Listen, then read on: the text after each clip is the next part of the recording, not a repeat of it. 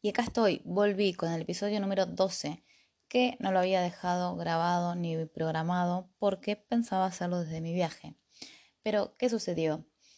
Eh, estuve en Cuba y si bien recordaba que había cosas bloqueadas, eh, la vez pasada cuando fui hace poquitos meses, eh, no me di cuenta de todo lo que realmente estaba bloqueado hasta que este, en este viaje quise hacer varias cosas, como en esta oportunidad quería grabar el podcast y me encontré con todo bloqueado. Hasta descubrí que mi propia web, todoestaenlamente.com, está bloqueada.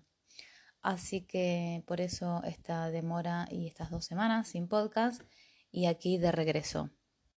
Te leo el mail que recibí en soyusuarioroot.gmail.com muy cortito, conciso y dice así, hola Marce, gracias por todas tus enseñanzas, me encanta escucharte, leerte. Tema que me gustaría que trates es la mirada del otro y la competencia. Cortito, directo, conciso, pero qué tema, ¿eh?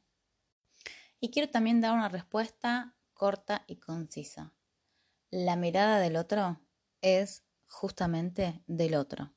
Y la mirada del otro no tiene absolutamente nada que ver conmigo. ¿Por qué?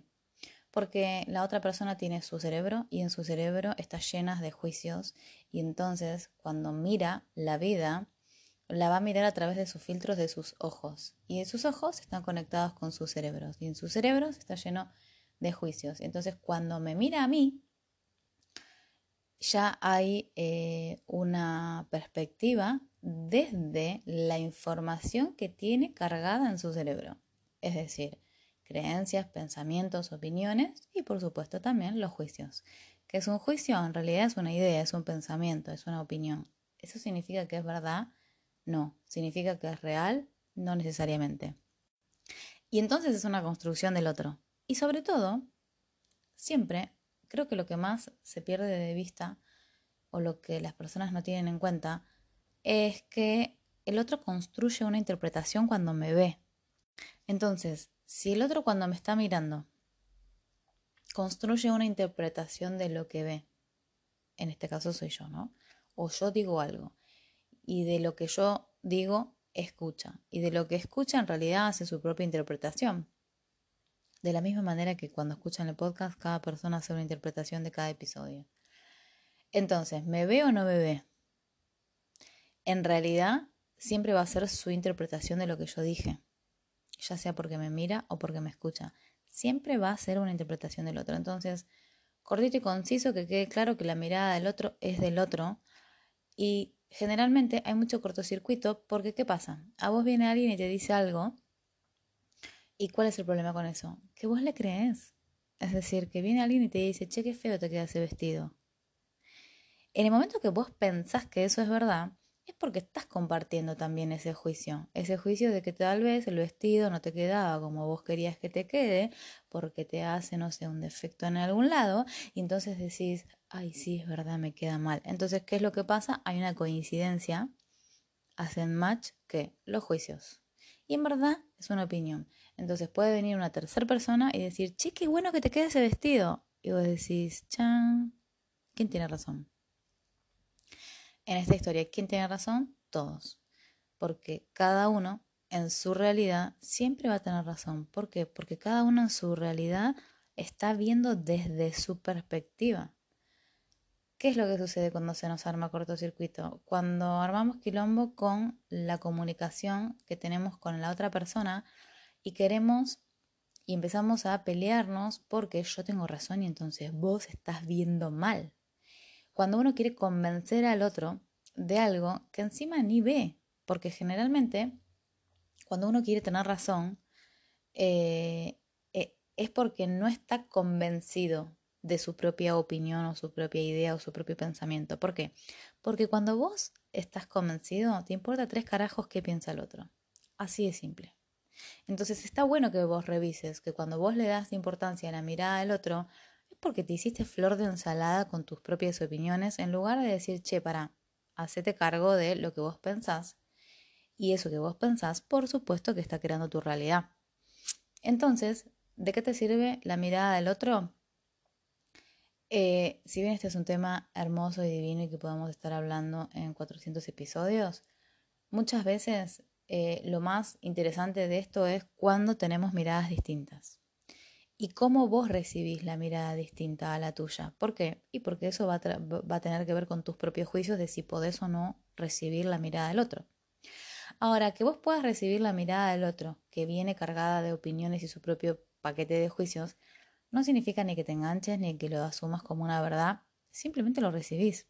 Es como que te regala, te hagan un regalo que no te gusta, pero lo recibís y después ves qué haces con ese regalo, ¿no? Entonces eso es lo que hacemos todo el tiempo en los mindset juicios, que hay por ahora tres mindset juicios, que tiene que ver con esto de aprender a recibir los juicios, que en realidad es recibir la energía, que tiene que ver con, con la mirada del otro, porque los juicios igual se lo quedan en la cabeza de la otra persona, a menos que haga coincidencia con los tuyos. Entonces, ¿qué pasa? Si vos le das mucha importancia a la mirada del otro, te tengo que avisar que no estás viviendo tu vida. Estás viviendo la vida de alguien más. No sé de quién, pero la tuya no es. Porque que te importe más el pensamiento del otro a que, a que te importe tu propio pensamiento, significa que estás en modo hijo.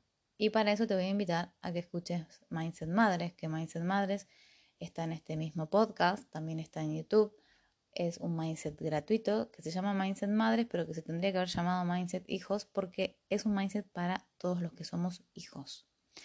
Y entonces, si a vos te importa la mirada del otro, significa que estás en modo hijo y no te diste cuenta que ya creciste y que puedes hacer lo que se te canta, básicamente. Y entonces la mirada del otro en realidad es la que vos vos pensás que te importa la mirada del otro, sea quien sea ese otro, pero en definitiva es tu modo hijo que todavía estás esperando la aprobación de mamá o papá, aunque hoy se la estés proyectando a tu jefe y estés esperando que tu jefe te reconozca por algo, porque trabajas muy bien o por lo que sea. El reconocimiento puede ser por eso o porque, no sé, quieres que es un aumento de sueldo, es lo mismo. El punto es que cuando uno está buscando el reconocimiento afuera, respuesta eh, cortita y concisa es porque vos no te reconoces a vos mismo.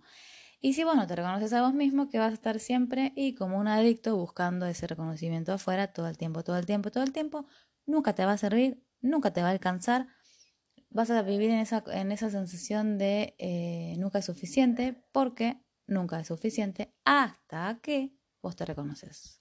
Y cuando vos te reconoces a vos mismo, la mirada del otro te importa tres carajos, no solo que no te importa, sino que además no te estás fijando. Y cuando viene el otro y te dice algo, lo recibís divino, lo abrazás, le mandás un beso, pero no influye más en vos. Esa sensación de eh, no influye más en vos tiene que ver con tu capacidad de recibir, pero también con tu capacidad de apreciarte a vos mismo. Y si vos no te reconoces, siempre vas a quedar eh, esclavo de, de, de la fuera buscando eh, un poquito de, la palmadita en el hombro para que alguien te diga, ay, qué bien lo hiciste. Entonces, em, la mirada del otro, si bien es un tema amplio, me gusta comentar esto para que quede bien claro y conciso. Y sumando a la pregunta, que es la mirada del otro y la competencia, eh, la competencia es algo que uno aprendió, pero que también tiene que ver con la estupidez de la mirada del otro, que lamentablemente hizo que todos aprendamos a compararnos. Y compararnos es como andar comparando eh, la manzana con la espinaca. O decir, no los puedes comparar porque no tienen nada que ver. Y en definitiva, la competencia tiene que ver con eh, el no reconocimiento de quién es uno. ¿Por qué? Y porque cuando uno sabe quién es uno y reconoce quién es uno y, y se aprecia, te das cuenta que hay lugar para todos y que no hay ninguna necesidad de competir. No hay ninguna necesidad de competir porque hay lugar para todos. Y puedo estar yo, puedes estar vos y puede estar todos los demás. Y cada uno ocupando su espacio y su lugar siendo que uno mismo.